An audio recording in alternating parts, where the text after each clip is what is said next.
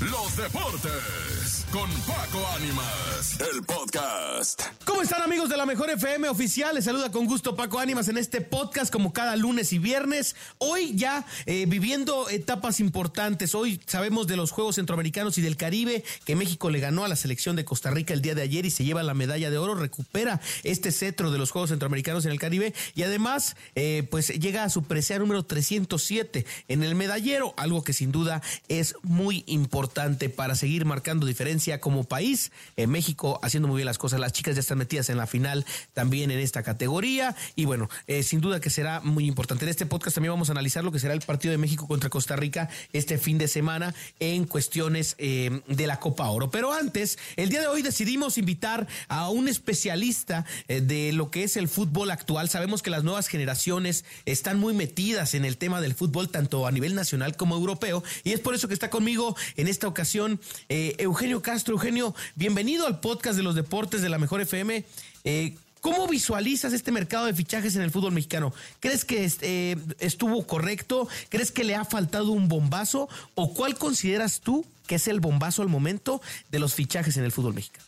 Creo que este mercado ha sido muy bueno. Es el, mercado en el que más fichajes han, han llegado.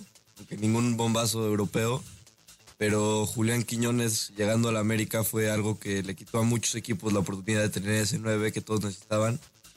Y los rumores de que Canales va a llegar a Monterrey también son algo que puede Platícale un poco a la gente que no tiene ubicado a Canales, el exjugador del Betis, o, eh, que recientemente estuvo eh, en el fútbol español. ¿Cuál es la posición exacta de Canales? ¿Dónde acomodarías a Canales dentro de una plantilla que es la más poderosa en nombres eh, del fútbol mexicano como es Monterrey? ¿Dónde podría jugar Canales? ¿Quién sería el sacrificado en un planteamiento del Monterrey?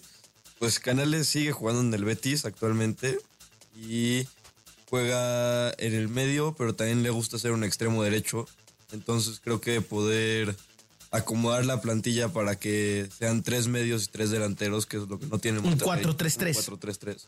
O sea, jugar con una punta central como sería Rogelio Funes Mori, acompañado de Berterame, quizá, y, poder con. Y, y, Canales, adelantado. Y atrás de él, en una línea de tres, un Celso Ortiz con un Maxi Mesa. Y Romo. Y, y Romo. Ok, bueno, pues ahí está ese, ese planteamiento. Ahora, Canales sí sería un bombazo eh, tipo Guiñac o en, ese escalafón, porque es el único europeo exitoso que ha llegado, hay que decirlo. Ni en su momento Jeremy Menez hizo nada, ni Champion de Monde eh, tampoco no, no pudo hacer nada. Ahora, la llegada de Canales, ¿sí se podría eh, catalogar del mismo tamaño de Guiñac en tu punto de vista? Creo que Canales ha, digo, en la temporada pasada jugó Europa League, llegó a cuartos de final, creo entonces creo que es algo que Guiñac nunca hizo cuando estuvo en, Francia y eso es lo que hace a un jugador más como Canales. Valioso, ¿no? Ajá. Y Canales tiene más experiencia en esto. Entonces sería un bombazo mucho más grande que. Fíjense lo que está diciendo Eugenio. Es un hombre que está muy dedicado al fútbol europeo y que, que nos está platicando que un bombazo de este, de este estilo podría llegar al fútbol de nuestro país. Ahora, Canales llegando al fútbol mexicano ya se cayó la posibilidad. Les voy a adelantar algo que, supe. Estuvo muy cerca de llegar Ángel Di María al fútbol mexicano. Tuvo pláticas con Cruz Azul hace 15 días todavía. Pero el Benfica de Portugal lo repatrió y decidió hacer una escala allá antes de caer a un fútbol en Centroamérica, Sudamérica, Norteamérica, como le quieran llamar. Pero con la incorporación de canales sí estaríamos hablando de un bombazo que generaciones como la de Eugenio consideran que incluso sería más grande que Guiñac. Guiñac, ¿estás de acuerdo conmigo o vas a diferir? Tú dímelo, ¿en qué es el fichaje más importante de los últimos 15 años en el fútbol mexicano? De acuerdo. Definitivamente. Entonces, Canales podría romper la estadística de lo que es y, aquí, qué cosas, ¿no? Sigue, sigue demostrando los equipos del norte que las inversiones fuertes están de aquel lado, ¿no? Sí, sí, sí, definitivamente. Ahora hablemos un poco de los equipos del centro del país. eh, Cruz Azul con este eh, embrollo que trae, acaba de soltar al chileno Iván Morales, acaba, eh, también está buscándole una opción de salida a Tabó, que él no quiere irse de Cruz Azul, pero que tampoco ha dado los números que en algún momento mostró en el Puebla, que tampoco fueron muchos pero que, que, definitivamente eh, pues lo hizo rentable en algún momento. Eh, y ahora la incorporación de Dita. Platícanos de Dita, que jugó en el centro, en, en, centro, en Sudamérica, perdón, en el fútbol argentino, que por más que los argentinos critiquen al fútbol mexicano, no es un fútbol tan exigente, pero de Dita se habla maravillas, ¿no? Sí, no, se habla, se habla de que es el mejor, que hace el mejor central de la liga y se ve, la verdad es que es un tipo que no se compara con Doria, que es el que iba a llegar al Cruz Azul. Y creo que va a ser una muy buena, muy buena arma para la central. ¿Lo ves 100% dupla de Salcedo? Lo veo 100% dupla de Salcedo, pero creo que el Cruz Azul va a jugar con tres centrales. Ok, ¿cómo, cómo crees que va a parar? Este, Juan este, Escobar. Juan Escutia, ibas a decir. Escobar. ya falleció. Escobar, Salcedo y Dita. Escobar Salcedo Dita, que por cierto Escobar ya se anunció este fin de semana, regresa a la titularidad con Cruz Azul para el partido ante el Puebla, justamente, ¿no? Alto Luca, perdón, tienes, tienes toda la razón. En esta jornada 2 del fútbol mexicano. Ahora, Dita, sumado a los elementos eh, en la parte ofensiva de Cruz Azul, ¿crees que ahora sí ya está un equipo para competir o todavía le falta algo a la máquina? Creo que a la máquina le falta un buen delantero, un delantero que de verdad sepa jugar en la Liga Mexicana y meter goles. ¿Qué delantero te gustaría para la máquina celeste Cruz Azul si tú tuvieras la posibilidad de fichar con los ojos cerrados?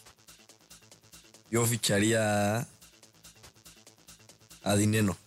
Juan Ignacio Dineno, ¿se te hace el delantero ideal para la máquina celeste? Sí, porque ya tiene experiencia en la Liga MX. Por encima del, de Quiñones, porque no es la posición de centro delantero como tal de Quiñones. Y porque Quiñones ya llegó a la América. Pero te dije que si pudieras tú contratar. No, pero ya Yo no te limité. Pero bueno, ok. Con Ignacio Dineno no están posibilidades. Ahora, se dice que Cruz Azul todavía buscaría una plaza de extranjero más y logra colocar a Tabó. Tiene que ser un centro delantero, Eugenio. Sí. No podría ser algo más. No podría ser nada más. Ahora, ya con estas plantillas actuales del fútbol mexicano, en la jornada 2 del fútbol de nuestro país, ¿quién consideras que es candidato al título a partir de esta jornada? Con lo que viste en la jornada 1, con el armado de los equipos. ¿Quién es candidato al título? Dame tres para que no te metas en complicación. Sin que te juegue el corazón, porque sabemos que eres azul de nacimiento, mi querido Eugenio. Yo creo que para la jornada 2 no se puede decir mucho, pero las Chivas que acaban de ganar, puede ser. El América nunca lo puedes dejar afuera, aunque haya perdido, siempre va a salir adelante. Y te voy a decir cuatro: Tigres y Monterrey. Tigres, Monterrey, América y Chivas. O sea, para ti podrían ser esas las semifinales, por ejemplo. Sí. Bueno, guarden este podcast, guarden este audio, porque eh, quizá en unos meses estemos viendo aquí a lo que es el Ramsés Vidente de Cabina con Laura G. Aquí al tremendo Eugenio Castro, que podría estar. Eh, tómanos una fotografía, porque esto está impresionante de este lado, la plática que estamos teniendo en esta, en esta, en esta ocasión. Y bueno, a ver, también es importante darnos cuenta de algo. El fútbol mexicano eh, atravesaba un buen momento hasta el torneo pasado. Y ahora con estas incorporaciones se depuró el fútbol mexicano, gente. Muchos extranjeros salieron esta temporada por bajo rendimiento. Freire, eh, Leo Fernández, eh, ¿qué otro se te ocurre? Varios de Pumas, bueno, el, ¿cómo se llamaba este alto? Diogo, y algunos otros elementos, Iván Morales y demás. ¿Crees que esta depuración de extranjeros que viene a partir de la regla que marca que hay menos posibilidades de no formados en México, le va a beneficiar a este torneo en rendimiento? Creo que no le va, le va a beneficiar al torneo y aparte le va a beneficiar a, México a la selección. Porque se van los extranjeros, ya no, aunque lleguen más, los mexicanos van a seguir teniendo más oportunidades para que se muestren. Puedan mostrar lo que tienen así poder crecer a México. Qué bueno que tocaste el tema de selección mexicana porque con este aspecto vamos a cerrar el podcast. Em, México, el Lamborghini, tropiezo ante Qatar, inexplicable, inaceptable, por más que sea el Jimmy. ¿Gana el fin de semana contra Costa Rica? Gana el fin de semana contra Costa Rica. ¿Por qué gana? Porque contra Qatar fue... Qatar tuvo un tiro a portería, un gol, Eh, la selección tuvo creo que 23 tiros a portería. Fue un, un mal partido de la selección, pero creo que al, al, ya estar clasificados salieron a jugar como si fuera un partido normal y al saber que esto es una eliminatoria van a salir como empezaron el torneo de la Copa Oro. ¿Tú ves al Jimmy Lozano dirigiendo a México rumbo al Mundial del 2026? Sí. ¿O crees que existe otra posibilidad de técnico? Yo me quedaría con Jimmy. Ahí te va la pregunta, Picos. Si pierde el día sábado, ¿lo ves como quiera dirigiendo rumbo al Mundial? No. Entonces eres resultadista. No vas por un esquema. Pues es perder contra un equipo que no es el mejor a ir a un mundial que va a ser vas a ir contra las mejores selecciones del mundo. No vas a si no ganas contra Costa Rica no vas a ganarle a cualquier otra selección. ¿Y crees que otro técnico sería la solución en caso de perder contra Costa Rica? Puede ser. Mira, así las cosas en el fútbol mexicano. Yo también creo que va a ganar México. Confío en el Jimmy, en el aspecto que conoce esta generación de futbolistas, eh, por encima de los fracasos deportivos que ha tenido a nivel clubes, tanto con el equipo de Querétaro como con el equipo de Necaxa. Creo que también podría en algún momento eh, contar con las posibilidades de poder ser el técnico ideal para la selección. Y yo lo decía en mi Twitter, arroba Paco Ánimas, ahora en tweets también arroba Paco que eh, este podría ser un efecto tipo Scaloni en Argentina. ¿Tú lo consideras así? Digo, no, no para campeones del mundo, va, pero. Pues puede ser. Depende, vamos a ver cómo nos va el partido del sábado y cómo gan- si ganamos la Copa Oro o no. Y ahí vamos a ver si, si de verdad el, la Lamborghini es la que hace la diferencia. ¿Te parece si el próximo lunes platicamos en este mismo podcast? Sí.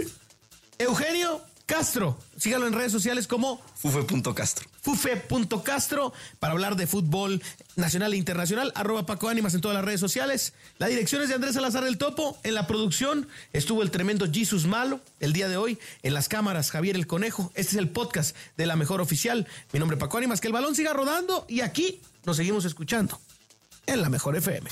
Los deportes con Paco Ánimas, el podcast.